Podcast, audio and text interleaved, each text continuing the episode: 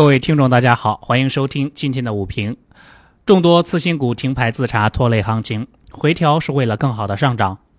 沪指今天平开，涨跌参半，主要是次新股集体停牌自查，影响市场做多情绪。其余没有停牌的次新股下跌居多，前期活跃股今天遭遇重创。证监会向来有对个股热炒有不定期的打击和干预规律，本次对次新股的引导停牌自查。也会对其他相关涨幅过大的板块和个股产生影响。早盘沪指在两千九百二十二至两千九百三十八点之间做震荡，酿酒板块启动，券商股再次充当护盘角色，但对整个盘面形成的对冲效果并不明显。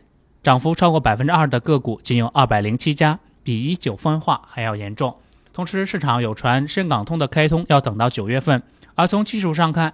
股指同时面临获利盘和上方套牢盘的压力，技术上有调整的需求，因此在这个时间节点上，无论传言的真假，谨慎一点没错。心态上的乐观，相信大方向向上，操作上跟着市场节奏走。万科之争也给市场敲响了警钟，多家上市公司增设反恶意并购条款，也算是未雨绸缪吧，以防控制权旁落。主要是增加金色降落伞和驱杀剂。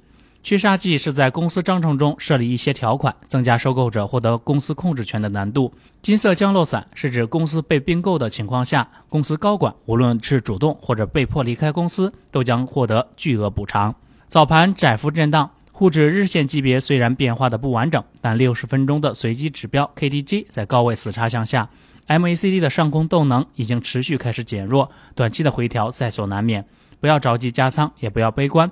也许这次下跌是为了更好的上涨，下跌之后会有更更加合适的买入时机。入市有风险，投资需谨慎，跟对人，选对股。您的股神之路从小白炒股学堂开始。本节目由北京公牛财富科技有限公司制作出品。最及时的 A 股信息速递，最独到的股市新鲜评论，小白快评，您每日的免费资讯快餐。